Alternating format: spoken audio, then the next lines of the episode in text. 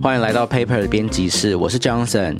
我是 Ian，我是 Jasper，我是 Clyde。刚刚三号有一个比较沧桑的声音，有吗？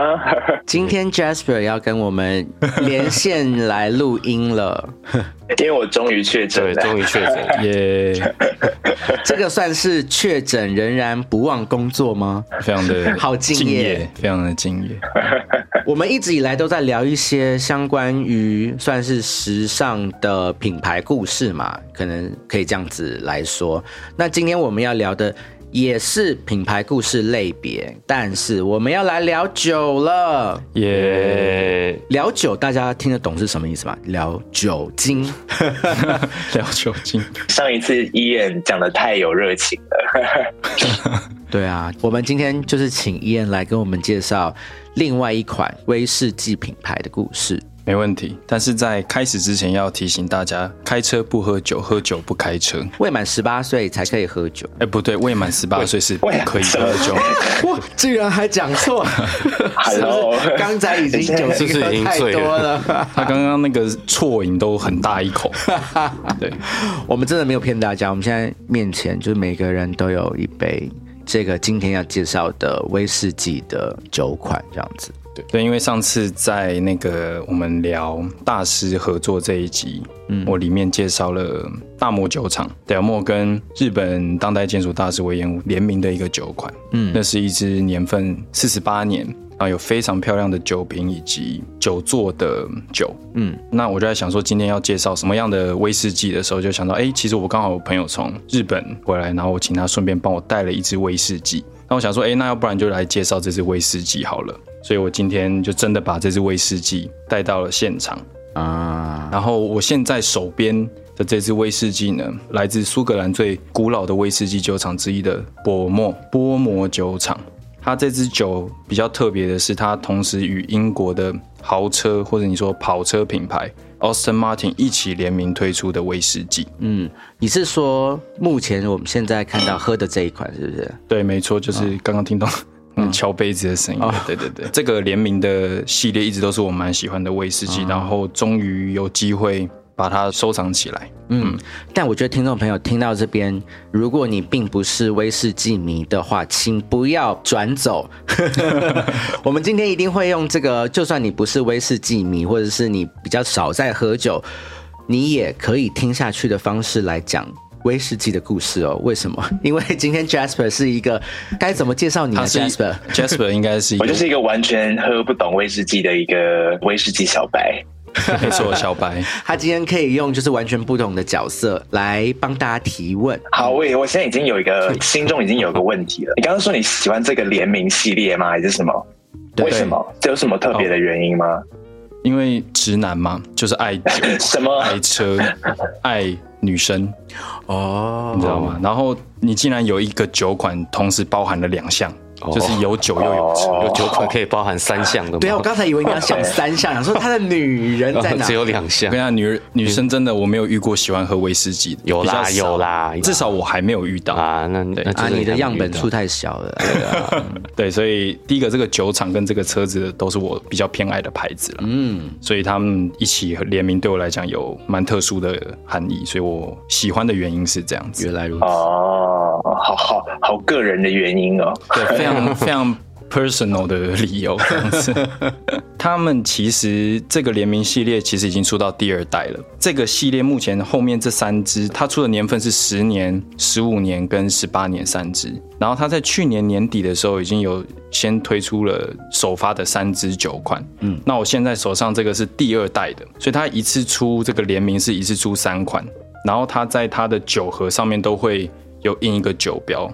然后它上面会有数字，然后我现在手上的这一只是十年的，然后它的数字是四号，哦就这种感觉。可是你跟大家分享它有编号的意思是什么？它未来可能会有七八九、十、十一、十二，哦，就是它的收藏价值是还蛮蛮高的，然后它的酒盒也很漂亮。这个东西我们待会在后面的时候会再做比较详细的介绍。意思就是说，如果听众朋友未来想要收藏波摩酒厂的威士忌跟 Austin Martin 的联名的话，你就是看 follow 数字就好了啦。对你就可以去检查编号说，哎，你们这边有卖一号、二号这样子，我想把它补齐，就是这样这样买那个销售的应该都懂。嗯嗯，那今天想要介绍这个酒款，还有另外一个原因是这两个品牌，一个跑车品牌，一个威士忌品牌，为什么他们两个会联名？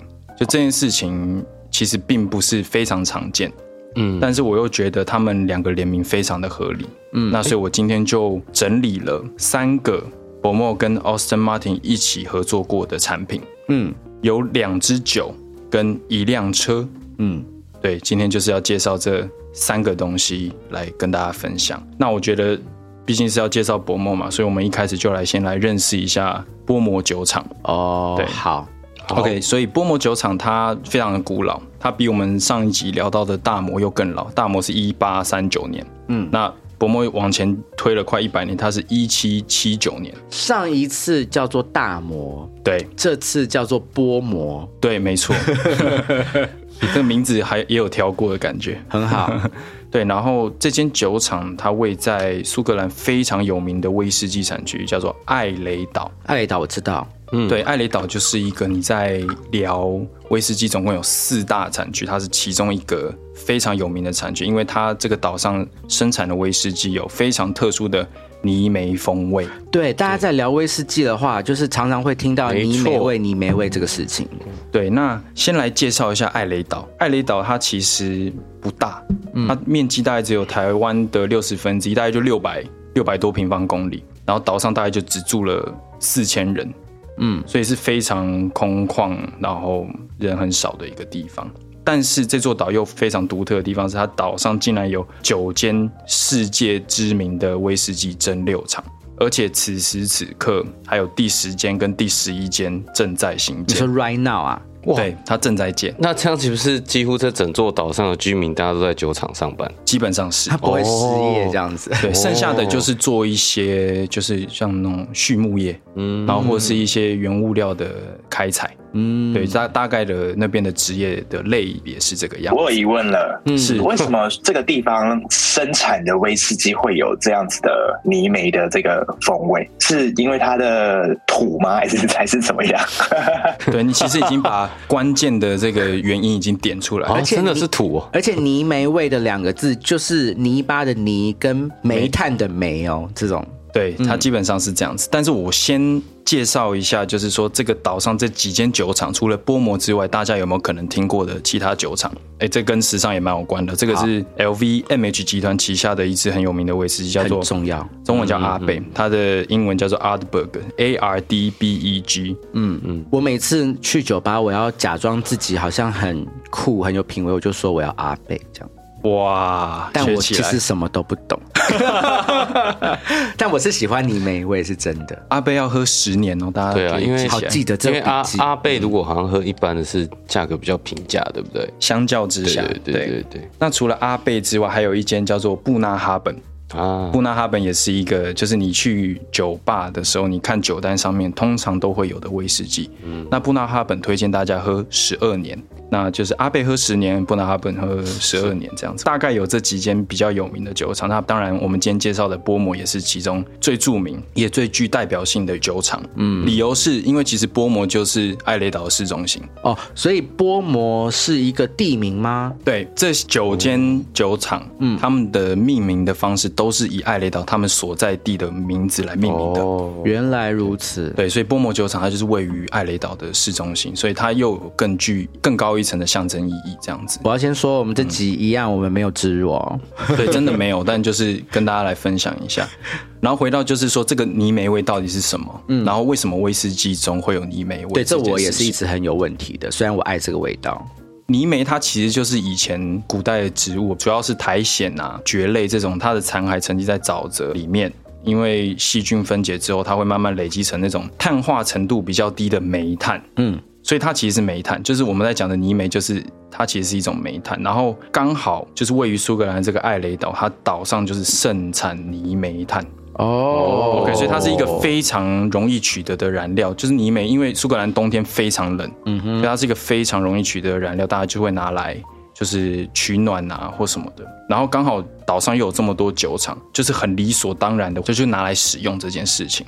在呃威士忌制成里面有一个过程叫做烘烤麦芽。你在烘烤麦芽的时候，当地的威士忌酒厂都使用在地的泥煤，所以它就会释放那个泥煤的这个土的土壤就会有一个烟熏味，哦有一个煤炭味，就会烤进麦芽里面。那你在拿麦芽去蒸馏的时候，它这个风味就跟着一起进到威士忌里面了。哦，所以就是泥煤的香气，它渗入麦芽之中，所以就是因为用烤的，对，它用这个泥煤炭去烘烤它，嗯，让它造就了这个香气。所以这也是让艾雷岛上基本上九间酒厂，除了布纳哈本啦，布纳哈本它比较特别一点，它大概是艾雷岛上面唯一一间就是没有什么泥煤味的威士忌的酒厂，但剩下的全部基本上都有蛮鲜明的泥煤风味这样子。那我有疑问呢，就是说，呃，泥煤味的威士忌一定要在艾雷岛生产吗？就是这个世界上有其他的地点也在生产泥煤味的威士忌吗？这个可以分成两个层面来回答。先回答第一个问题是，其他地方可以做出泥煤威士忌，比如说日本，日本就有在专门在做，它完全不盛产泥煤，但它就是使用这样的原料，它就是使用泥煤，它是进口了，没错，它就是要制造这个风味，所以其实是可以在艾雷岛以外的地方做出泥煤威士忌。嗯，但是全世界基本上不是只有苏格兰哦，是全世界只有艾雷岛有这样得天独厚的环境。只有艾雷岛产泥煤，就是它的这个量，然后跟苏格兰整个区域，因为那个土壤跟那个以前那个可能是那种动物、动植物沉积的那种关系，所以它这里只有这个地方得天独厚的、举世无双的可以做这件事情，就非常合理。所以有可能日本在做那个泥煤的威士忌的时候，它也是从艾雷岛进货泥煤过来。也有可能，哇，那成本就会变很高了。对，没错，所有的酒类都会有一个非常有趣的特色，是它通常都跟在地生产的环境非常有关联。它就是适合在什么样的环境适合做什么样的酒，然后这个酒里面会有当地的味道。这有一个专业的术语叫做 a sense of place，嗯，就是这个土地的味道。嗯，对，其实这个不哇光不包含威士忌而已，不，其实葡萄酒、啤酒都有在讨论这样的概念，是非常在地、非常独特的土地风味。刚才那个字眼真的非常的观光，有有又有 PR，感有有有，非常 又有宣有新闻稿的感觉。有。对，那聊完大概我们认识了泥煤这个风味之后，我来跟大家讲说，嗯，那怎样算泥煤威士忌好了？它不能总说，哎，有烟熏味的威士忌就叫泥煤嘛，嗯，它应该要有一个可以比较量化去评断的。然后它其实确实真的有一个可以参考的数值用词，我跟大家分享一下。因为泥煤这个煤炭里面，它主要这个风味的来源其实是一个酚化合物，酚是那个有字旁的分，呃，一个有字部，然后再一个分数的分。嗯，那它经常被拿来估算就是泥煤味的程度。那我们通常是用 ppm 来来描述，ppm 就是百万分之一啦。所以，那一般的威士忌哦，就是艾雷岛以外的，通常是一到五个 ppm。嗯，那其实基本上只要是苏格兰的威士忌，通常都会有一点用到一点泥煤，因为它这个地方就盛产这个东西。嗯，它是非常容易取得原物料，只有少数几间球场比较不用，包含我们刚刚有提到的布拿哈本。除了一般威士忌，再来区分，我们会到下一个阶层，它其实叫做中度里面威士忌。那中度里面威士忌的单位的区分大概是十五到二十五 ppm。我现在讲这个东西，其实以后大家去买威士忌或是有兴趣去看的时候，它其实是会写在酒盒上面。哦，真的啊，哦，对，它其实会写在酒盒的靠近下半部的地方，你会看得到，哦就是它有写几个几个 ppm。它真的是用 ppm 当单位。没错，所以你可以哦依照自己可以接受的泥煤程度来、来判断。比如说，假如说今天这薄墨的好了，嗯，但是其实它出了一款就是泥煤超重、泥煤味超重的威士忌，嗯，就是可能三十以上，嗯，但是你不知道，就你买回去就哇塞太浓了，嗯，那要避免这样的情况的话，就是你可以看酒酒盒。酒盒上面通常都会提供这样的数据，对。那像艾雷岛上面的薄墨，或是另外一间科艾拉，它基本上就会算是中度泥煤的威士忌。所以一般的威士忌包装上面也会标 BPM。通常都会，基本上都会写就大家有有有兴趣可以去看一下，对还蛮有听众趣的。朋友如果就是要买的时候，你就在包装上面找 ppm 三个字就好了，三个字母就可以了。对，可以。哦，关于就是这个酒标酒盒啊，我们之后如果有机会再跟大家哦介绍再做一集，故事是不是跟大家讲解。怎么看酒标这件事情，也是一个有非常多可以分享的东西。哎、这是我真的很想知道，因为酒标上面的 information 真的超多密密麻麻的耶。真的，如果我们可以教大家如何去辨识这些东西的话，会对于购买酒会更有多一点认识跟掌控感。没错，因为它其实是有固定，就是一定要露出什么样的资讯在上面。就是苏格兰威士忌是一个非常跟我一样很较真的 的酒类，就是它的一定要用多少比例的东西，一定要在苏格兰生产等等，它有很多限制才能被称作为苏格兰威士忌。意思是说，是只有苏格兰威士忌会这样子标吗？还是所有世界各地生产的威士忌都会有这样子的数据可以看？哦，关于酒标的部分是全世界的呃威士忌，它都有一个基本的酒标的架构。那苏格兰威士忌在这方面，它会有在更详细的规定所。以我买日本的威士忌也可以看得到这个 G P P M 的这个数值。不会，因为呃日本的威士忌通常它的酒标的方式就跟苏格兰的威士忌就有点不一样。哦，所以我们今天讲的这个规则是比较专 for 苏格兰威士忌的。是可以这么说，因为比如说你去看美国的威士忌或是日本的威士忌，他们基本上一定会有一个酒厂名称嘛。然后如果是单一橡木桶出来的，或是调和勾兑是同一个年份的，他们也会有年份的这个数字，它就有一些基本架构。但是每个地方的酒标会有点不一样。嗯，啊，所以真的期待那个好好跟我们介绍酒标的那一集。对，可以期待一下。好，然后回到重度泥煤威士忌，哦，它是三十 plus，就是如果你看到三十 ppm 以上，它就是非常非常强劲的泥煤味。比如说艾雷岛上的阿贝，我们刚刚稍早讲的 LVMH 集团下面的阿贝，嗯，还有另外一个拉佛格，我有喝过拉佛格，拉佛格也推荐大家喝十年，嗯，对，这些都是蛮好入门的。拉佛格就是非常非常重的味道，甚至有一点化学化学药水，对，消毒水的味道，这个是经常会被用来形容泥煤威士忌，重度泥煤威士忌比较会有的这种风味的描述。嗯，那我稍微再帮大家 recap 一下好了，因为刚刚林林总总讲了很多，所以它大概可以分成三个三个阶段。一般的威士忌，它的这个分值大概是一到五个 ppm，嗯，再来是中度泥煤威士忌，它是十五到二十五个 ppm，再来重度泥煤威士忌是三十 plus 以上的 ppm，、了解。所以大家可以用这个去做参考。听众朋友有没有觉得已经开始觉得无聊啦？Jasper，你有什么问题赶快再问一问。啊，我有，我有，我有，我有问题。好，那你说这个泥煤味的来源是因为他拿这个泥泥煤去烧、去烘烤它的那个麦芽嘛，对不对？所以，所以它才会带有这个泥煤风味。所以这样子的方式是威士忌它风味的主要的来源吗？还是还是其实有不同的方式？就是关于威士忌的风味这件事情，其实大家喝威士忌的时候，其实到底是在喝什么？其实是在喝橡木桶的味道，因为威士忌它是蒸馏酒嘛，那蒸馏酒其实它其实是没有任何颜色，它是透明的，然后它就是一个蒸馏完的时候酒精浓度比较高的状态。威士忌它的风味主要来源大概有七成甚至八成的风味是它放到橡木桶里面之后，与木桶的木头的交互作用，那个木头的味道慢慢渗入威士忌之后，才赋予了威士忌最主要它这个酒体的味道。哦，我有提问。那所以，因为威士忌是来自于麦嘛，对是不是？麦芽麦芽。那是不是其实因为蒸馏完，其实其实没有什么麦芽的味道呀？对，就是麦芽蒸馏完之后，其实都差不多哦。不过我这边先小呃补充一下，就除了麦芽之外，还有谷物威士忌。嗯，就其实也有很多可以做威士忌的作物。嗯，所以呢，我们今天讲的呃波摩这边、苏格兰这边，主要都是用麦芽嗯去制作威士忌。那之所以会有泥煤味，是因为它在烘烤过程的时候，它多给了麦麦芽这个香气。嗯所以它就是这个麦芽的香气一起放到了橡木桶里面。嗯，但是最主要、最威士忌最主要、最主要的风味来源其实是来自橡木桶。所以大概是这样子。所以如果我喝威士忌的时候，就是喝了一口，就是说啊，真的有一些麦味耶，是不是？其实有一点 有点小乱讲。有没有？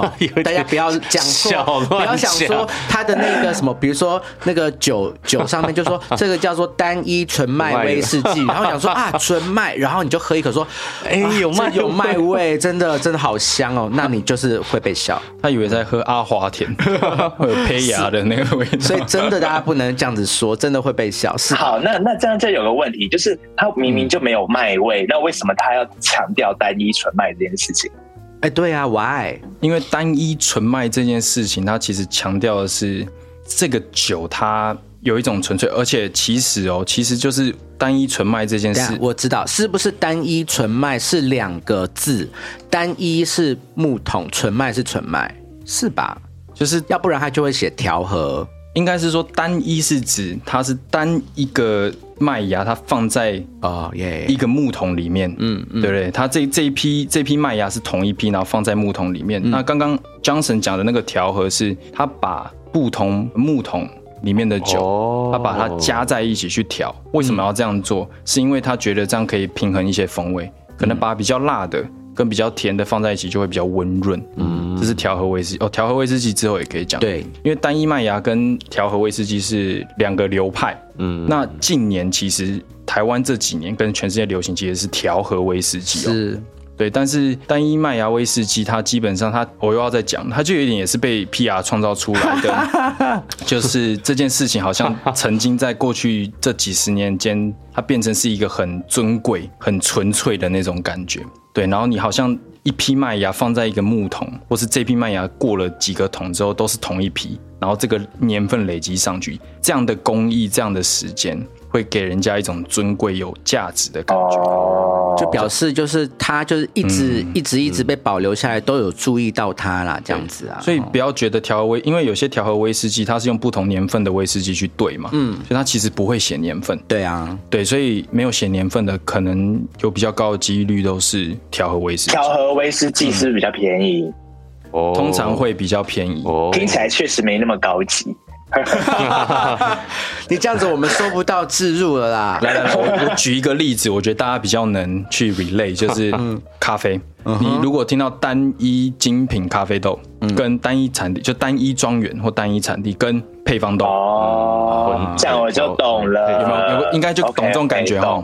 先不要管年份，但就是你觉得有一个，就是单纯就是伊索比亚，比如说什么古籍，先讲调和威士忌或是配方豆，真的没有比较不好喝。对啊，它其实不是比较不好喝哦，但就是我觉得人对于这种 这种纯粹或是这样子的这种意向是有一个有一个向往在的，对，所以这件事情在威士忌里面是有被发酵的。是不是可以这样说？就是单一纯麦威士忌，它喝的重点比较是凸显在风土的味道这件事情上，然后调和威士忌它比较是想要凸显呃这个酒厂或是这个创造这支酒的人他想要呈现的风格到底是什么？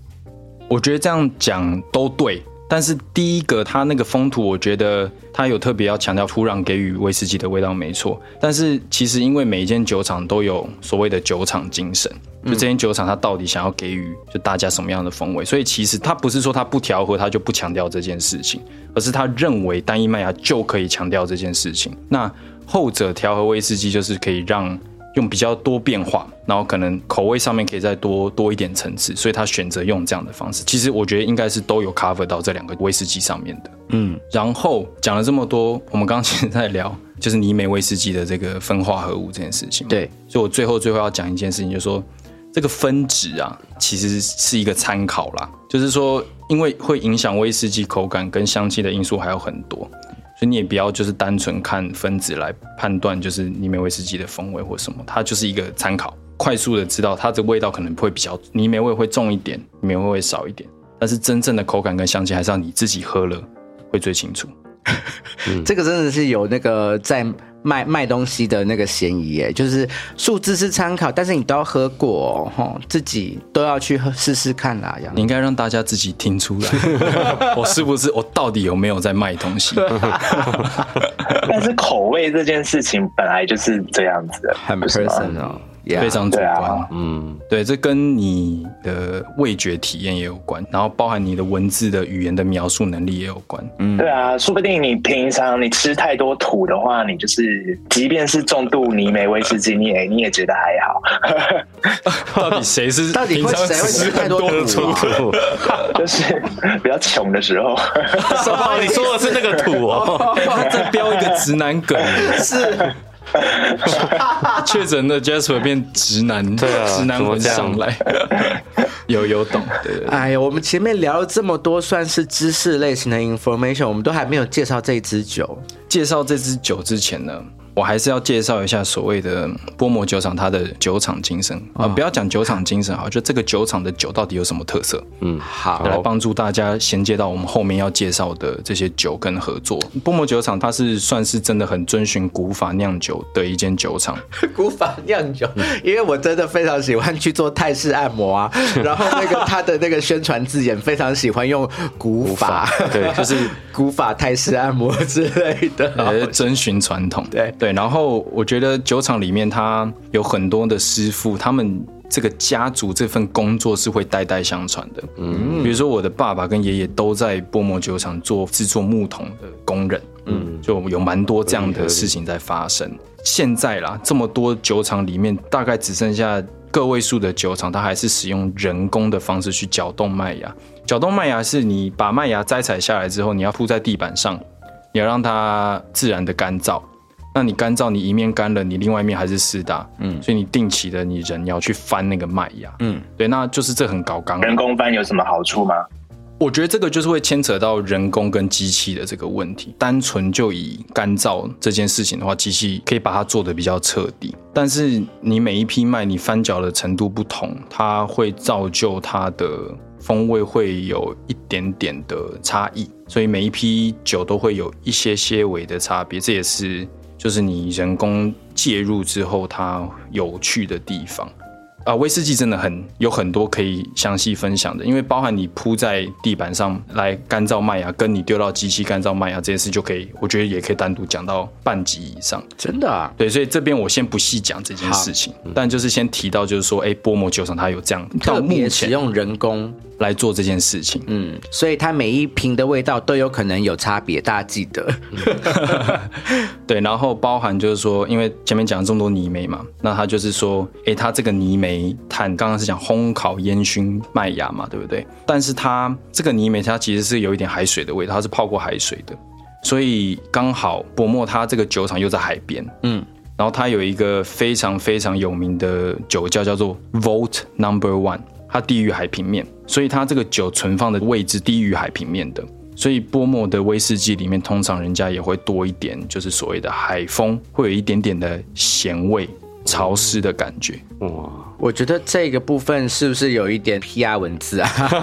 他们是这样讲，但我觉得波摩的咸味是我喜欢，它真的有一股咸味。然后如果之后要介绍真的有海洋风味的酒，我可以再那是别致那，是别致，我之后可以再跟大家分享。我们可以到夏天的时候跟大家介绍。对，然后波莫酒厂它是有另外一个特点啦，艾雷岛这么多酒厂里面，它是少数就是使用雪莉桶来进行熟成的威士忌，所以当我们如果提到泥煤雪莉风味的威士忌的话，基本上就是在指波莫这家酒厂。嗯，而且因为台湾人比较常看到的这个电视广告，蛮多雪莉桶的威士忌，对不对？所以我觉得台湾人对于雪莉桶是不陌生的。对，大家应该都多少有听过这个东西。哎，那小白就有个疑问了，所以 这个雪莉桶，就是我也很常听到这个名词，它雪莉桶是是什么？它是一种木头吗？还是还是怎么样？雪莉桶它其实不是因为这个桶是用雪莉木，没有雪莉木这个东西，没有雪莉木，它其实就是 sherry 嘛。雪莉桶到底是什么？它其实之前是拿来酿盛放雪莉酒的木桶。哦，所以它这个木桶雪莉酒是葡萄做的嘛，嗯，所以你之所以过雪莉桶会有一种水果的风味，会有一种甜感，其实是来自于葡萄，就是来自于雪莉酒。那你威士忌，你把威士忌酒意放进去这个橡木桶之后，它就可以把这些风味带到威士忌里面。哦，原来如此。对，它大概是这样子，就是所谓的雪莉桶，就大家常听到雪莉桶的话，是指这件事情，就这个是雪莉桶。嗯，对，难怪台湾人比较喜欢这个雪莉桶的威士忌，因为比较这种甜味感的是比较受欢迎的。没错。嗯那波摩酒厂大概它介绍就是到这里。那最后我再讲一个算是冷知识了，好大家可能不知道，他在一九九四年的时候，其实被日本三得利整个买下来。哦，真的、啊，对，日本三得利是买下整个 Morrison 波摩集团，它里面还有其他的酒厂，嗯，但是波摩是其中一个。但是现在过了这么多年，基本上波摩还是就是照他原本的方式在经营，所以我觉得就是三得利其实并没有太多很去伸手伸进去，他就让他自由发挥，照他原本的精神。但它其实现在是属于日本三得利集团旗下的酒厂品牌，嗯，对，跟大家补充一下。哇，好有钱重要啊！的是，对，这这一集那个钱的味道很重。OK，所以我们在介绍完就是呃波摩酒厂，然后尼梅威士忌、艾雷岛之后，我们要来介绍我们今天要跟大家分享的三个波摩跟 Austin Martin 合作的案例。嗯，第一个它是叫做 Black 波莫 DB 五一九六四，非常名字很长哎、名字很长，但它的外号叫什么？叫黑波摩，因为它叫 Black 波莫。哦，这个产品它的重要性在哪里？它是博莫跟 Austin Martin 第一次合作的产品，但不是一九六四年合作的。不是一九六四年。那这个一九六四是什么呢？就是 Austin Martin 的 DB 五，DB 五这台车大家可能有听过，但不知道它是哪一台。但我讲一个东西，大家一定就知道是哪一台。你说啊，我们应该不知道。它就是电影零零七，嗯，James Bond 开的那台银色特务车。哦，那台就是 Austin Martin DB 嗯，第一次出现的话是在那个 Golden Finger，就是那个史恩康纳莱第一代的零零七里面开的那台，其实就是 DB 五。嗯，这个 DB 五一九六是这个合作的酒款呢，它的特色是它直接拿 Austin Martin DB 五这台车里面引擎里面的气缸，嗯。就是活塞啦，直接把它做成酒瓶。你是说那个气缸的 shape，然后把它做成酒瓶的样子？它就是底部是一个活塞，嗯然后中间是酒体，嗯。就是酒瓶，然后上面的盖子再把它盖起来，嗯。所以就很像装在一个引擎里面的酒，很酷。嗯，那这一款黑波膜这个联名的，它全球那个时候限量只有二十五瓶，一瓶要五万英镑，非常的不便宜。哇，对，然后这款黑波膜也跟大家介绍一下，这有一个非常有趣的故事，就是在一九六三年的时候，那个时候波摩酒厂它展开了一个比较大型的工程，它买了新的锅炉，然后加入他们新那个当时的蒸馏的过程。在隔年的十一月的时候，那个时候的酿酒师把这一批用新的技术蒸馏的酒，就是放到橡木桶中开始盛放嘛，结果这酒就忘记在酒窖的一个角落里面。就这样就忘着放在那，然后直到很多年之后，就是酒厂才发现，哎哎，怎么会有这批威士忌这样子？嗯，然后想说，哎，那那就打开来喝看看，然后就发现哇，一喝不得了了，就这个风味就是惊艳四座，就是一个失而获得的稀世珍品这样子。因为这一批酒它是放在这个 Oloroso 雪莉桶，这个雪莉酒桶它也有分一些了，但反正它是放在这一种雪莉桶之中。那因为它颜色非常的深，很接近古铜色，嗯，所以波摩酒厂就决定，你就叫做 Black 薄膜，就是我们现在讲的黑波膜，嗯，对，大概是这样子。那黑波膜的它的风味也简单跟大家分享一下，就是说它有呃第一个一定有水果嘛，因为我们刚刚讲了很多雪莉桶，那它有一点姜，然后还有肉桂的香气，然后这一股香气它有衬托出酒喝起来的有点类似像太妃糖啊、黑巧克力的这种口感，嗯，就是我觉得可能带一点比较味道会比一般的波膜再重一点，然后最后尾韵也有一些比较标志性的烟熏味。大概是这样，就是这是我第一个要跟大家介绍的这个 Black 薄膜 DB 五一九六四。嗯，大家记得哦，就是像这样子的这个风味笔记啊，都是一种揣摩感啦。对，它真的其实是跟想象力很有关系对，系。里面没有姜，也没有肉桂，都没有水果。刚才是有合理的把水果味带出来，是也没有黑巧克力跟太妃糖。没错，嗯，但是因为没有这些成分，但是你喝的时候，你可以感受到这些味道，所以是一个蛮奇特的体验。在喝威士忌的时候，对我来说啦，是嗯分享给比较不懂的听众朋友。那威士忌的这个风味的这些关键字，它它是像咖啡那样子，是有一个，就是因为它虽然虽然它还是一个咖啡师自己建构出来的一个系统，但它是有一个系统在的嘛？以威士忌来说，就是有没有一个标准化的流程来衡量说你说的真的有没有这件事情？应该是说有，就是它有基本的分类，比如说泥煤味，英文叫 peat，所以你会用说啊，这个酒有泥煤味，泥煤就是 peat，p e a t y。泥煤味这个太好衡量了，所以扣掉这个的话那，比如说还有油脂感，这个也还好。现在有油腻比较厚重的酒感。那其实我觉得 Jasper 刚刚提的意思是说，哎，那我们用什么水果？比如说我讲芒果可不可以？我觉得它喝起来有芒果的味道。对我觉得它喝起来有乌梅的味道。嗯，这些东西我不觉得苏格兰人他真的有吃过或他知道，他描述的方法不见得是这些。嗯，所以我觉得品饮威士忌有趣的地方就在于说，哎，你在描述风味的时候，你可以带进很多自己的味觉经验，跟以及你认识的味道去描述你的感受。所以它有，它其实是有一个哦。就是发挥的空间，但它基本上在描述一个威士忌的口感的时候，它是有大概有四到五种的基本架构是可以去去做切入的。哦，所以说，因为这个东西是蛮 personal 的味觉经验嘛，所以是不是就是比如说下一次那个威士忌公关在跟我就介绍这款酒，然后我喝了一下，说你看这一款是不是我们尾韵有一点点乌梅味的时候，我可以说跟他说没有，可以，你你可以直接否否对我说定它。没有，没有，我觉得比较像波霸真奶。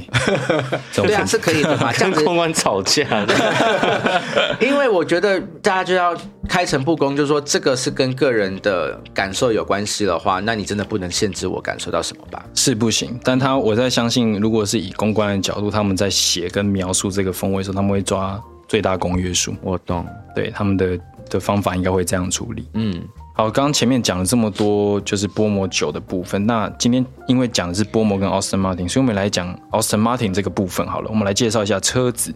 那 Austin Martin 它跟波摩有合作了一款车，叫做 DBX 波摩 Edition，就是这个车子是跟酒厂做联名的哦，很酷。哎，这个车是不是跟刚才前面介绍的那个车是同一个车吗？它的车子不一样，嗯，DBX 是 Austin Martin 他们首款推出的休旅车。哦那他们当初在推出这款车的时候，他们的广告以及宣传形象其实就是在艾雷岛上面拍的。一开始就是，对，他们的背景就是有把薄膜酒厂就直接拍进去。嗯，那这台车很有趣，他们当初推出的一个呃宣传以及行销方案是，你只要买了这台车，Austin Martin 就帮你出机票，邀请你飞到苏格兰。嗯，到苏格兰之后呢，你就马上开着这台 DBX，就先环苏格兰一圈。嗯，再再搭渡轮，嗯，到艾雷岛。然后接着呢，到薄膜酒厂里面，就是我们刚刚前面有提到的酒，叫叫 Volt Number One，嗯，你就可以品尝非常神秘的酒款，神秘酒款，对，就是好想喝哦。就是你不知道的，就是你在这些酒厂，它里面不会所有的威士忌都是完全的对外贩售，嗯。它总是会有有一些，不管是好的或不好，它就是有那种非常特别的酒。嗯，那你买这台车，你就有机会喝到就是里面非常非常特别的酒款，这是他当时卖的一个噱头跟卖点。哦对啊，天哪，这个行销活动就是好成功哦，同时打到这个车迷跟酒迷。对，真的，但是两边都中枪。嗯，那我来补充一点，就这辆车到那它有什么特别的？好了，好，这台车第一个它只有十八台，就是非常的少，那个也是一推出基本上就就卖光了。就是这个 b o m o s Edition 只有十八台就，这台 DBX 限定版只有十八台，嗯，然后再来就是它的门槛式版，门槛式版就是你打开车门，它下面不是会有一条银色的那个金属片，那个叫门槛式版。对，通常上面，比如说你是开 Toyota 的车，上面就写 Toyota 嘛。那这台博莫的 DBX 它是写 Austin Martin，然后它中间有一杠，然后以及博莫酒厂的名字在上面。嗯，所以这就是它是代表它这台是限量款的。嗯，然后另外一个第三个比较特别的是，它在车装的内饰里面，就是我们不是开车中间会有一个有点类似像中岛，就是有排档的那个区域，它旁边有用就是艾雷岛上面非常有名的羊毛厂，请他们制作了什么呢？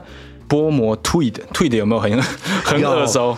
前面哪一集有介绍 Tweet？哦对不对？就是苏格兰，它是盛产这个羊毛，然后以及这个斜纹软泥，嗯，对，它就是有把这个东西放到车子里面。哦，所以这个退就是波摩退的，没错波摩 Tweed，帮它取个名字这样。那想要了解关于更多斜纹软泥的布料的介绍呢，听众朋友可以往回听我们 Paper 编辑室第七十八集的节目哦。嗯，节目名称应该叫做“偷穿男友外套对”，对，这应该更好找。对，对，好，大家有有空可以回去听一下。那 Austin Martin 他除了在 DBX 跟博莫合作这个联名款一推出就销售一空，然后他在车体的设计上面融入了很多就是艾雷岛上的风土，以及它有很多湖泊，所以他在车子的内装，包含皮革的选配上面也有很多很棒的细节。所以它也不是只是打着波摩的名字招摇撞骗，它其实本身又融入了很多艾雷岛自然地景的风貌，所以是一台真的我觉得是蛮妥当的一台修旅车了。嗯，够特别。但是你都只是形容说很棒的细节，那那是什么？比如说，我再举一个例子好了，时间都快不够了，还要听。对，就是我们开车中岛，它应该是有可以放那个水杯的地方。嗯，它的水杯的那个底部，它就是用了一个。每个酒厂它都会有一个，就是它算是他们的那个酒标。嗯，那因为你知道酿威士忌的蒸馏器大部分是用铜铜这个元素金属去做的。嗯，所以它那个车子的那个装水的那个底部，它就是弄了一个铜片，然后上面印有波莫酒厂的 logo。哦，好多 detail 哦。这个它其实细节是做到蛮细的。嗯，对。OK，所以介绍完第一款很很酷的酒，然后以及这台非常限量的车之后，我们今天要来介绍最后一款酒。我们现在现场三个人在喝的，没错，这是波摩 Austin Martin，然后它是波摩十年的这支威士忌。等一下，我一定要打岔，因为你就是讲到说，好，我们现在要介绍我们现场在喝的这款酒，这一句话真的就很像置入节目会讲，就是为以后先做练习。对，那这支酒它基本上就是波摩的十年，然后我也是非常推荐。就如果你说，哎。我想喝尼梅威士忌，嗯，那我应该从哪里开始喝？嗯，波摩十年是一个真的是蛮好的入门的酒的选择。对，那为什么啊？因为我觉得它基本上第一个它是用雪莉桶，嗯，然后它又有过波本桶，那基本上这两个酒桶会把整个风味会融合的比较圆润，嗯。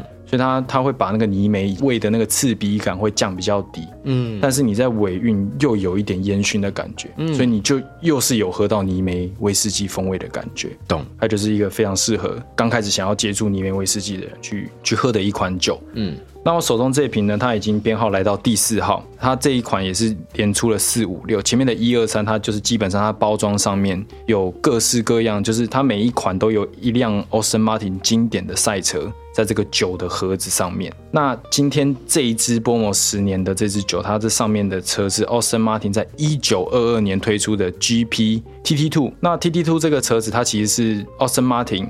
非常重要的一款车，为什么呢？因为它这辆车 TT Two 以及它前一代的 TT One，就是带领 Austin Martin 进入到赛车界的一个非常重要的车款。嗯，F1 赛车是不是它是中间有一个长长的车体，然后轮子向外延伸出去？对，那基本上它就长这样。但是大家想象它是二零年代的车哦，所以就是很老很老，像那种黑白电视里面会有的车。对，基本上是那样。但它的造型就是也是。就是慢慢演变成我们今天看到那个可以开到三四百公里的那个 F1 的样子，就一人坐的嘛。没错，它就基本上就是一个赛车了。对，那它这个是它车子的部分。然后接下来我们来介绍一下，就是波摩十年这个酒好了。但是我又要再打岔了，这个车跟这个酒的联名后面的这几款，是不是车就只是一个硬配上去的？我不会否认，就是说这个车子跟酒之间的关联的程度有多深。嗯，但是因为它每一个年份的酒都有不一样的风味，其实算是有精心设计挑选过。就是因为每辆车也会有所谓的性格，所以它也会找比较接近威士忌酒的感觉去做搭配。所以我也不会说它是很牵强的。哦，对，它其实还是或多或少有点关联性。嗯，所以我们今天喝的这个酒款是较为一种复古感的车的口感。对，然后他说复古也没有错，因为这就是波摩它最标志性的一一款酒，就是波摩十年。嗯，那它首先是在我们呃在西班牙雪莉桶，就我们前面有讲的雪莉桶，然后以及它比较特别是叫所谓的 Hogshead，Hogshead 就是叫重组桶。那因为 Hogshead 就是基基本上就是猪头桶的意思，所以它的别名又叫猪头桶。嗯。那重竹桶猪嘛，对，那重竹桶它其实简单跟大家介绍一下，就是说因为以前运输比较不方便，然后橡木桶又是一个很重又很占空间的东西，嗯，所以当比如说你这个木桶它有一部分的木片它坏了或破了，然后要换的话，它就是只拆一条，然后再换新的上去，然后要不然就是这个木桶已经差不多就是要退役了，他就把它拆下来再拼到呃其他的木桶上面。那因为这些板材它来源不一样，所以它的风味通常会有更多的可能性，所以这是过重组桶一个有趣的点。那它基本上这这一款波莫事情就是过西班牙雪莉桶以及呃这个西班牙的 Hogshead 的重组桶。那这款酒它的风味笔记也跟大家呃描述一下，就是又来它风味笔记了。对，基本上呢，它就是带有水果干，然后以及有那种柑橘类、枫糖浆的香气，然后以及我们前面讲，因为它这个酒是放在呃他们最标志性的 Volt Number One 低于海平面的这个神秘的酒窖，所以它也有一点海盐海的咸味，然后它这个酒又有嗯水果。葡萄，因为你雪雪莉桶它是葡萄的酒嘛，那它就会有一种水果以及葡萄的这种油脂感，然后最后尾韵又有泥煤的烟熏感，所以也是蛮丰富的一款酒。好，这个东西我就可以来赶快来有趣的提问了，因为很可惜今天 Jasper 不在现场，没有办法问他说刚才形容那些你觉得有这个口感吗？但是可以问 Clyde，你觉得嘞？对现场两位喝的品饮的感觉怎么样？比如说什么什么海洋味啊，榛果、巧克力、哦热带，就是他形容的，你有喝啊，就有这个味道啊。看来是没有我。觉 我觉得啦，那个海的味道我是喝不太出来啦。对对对对，那个咸咸，我可能我可能舌头没有那么精敏。对对，那核桃味的话，我觉得是有的。对，嗯，那当然它就是因为它算它算是应该算是中度泥煤吧。对，对，那它就是有一般中度泥煤带的那种微微的辛辣感。嗯，对对对，我大概喝到就这样了。至于那个海的味道，就是我真喝不出来，我真喝不出来。好，我真的下次带有一间酒厂，它就是专门标榜这个海风的味道。哇，好期待哦！海风的味道听起来是很美啦，对，对啊希望希望我可以喝出来。嗯对，那个其实，而且我觉得那支酒很有趣，其实大家都喝过，只是大家都不知道。啊，赶快卖个关子。对我卖下次我我卖一个关子，然后到到时候再来跟大家介绍好这款期待酒。对，OK，所以以上就是今天三款酒，帮大家稍微 recap 一下，今天是介绍哪哪三个东西。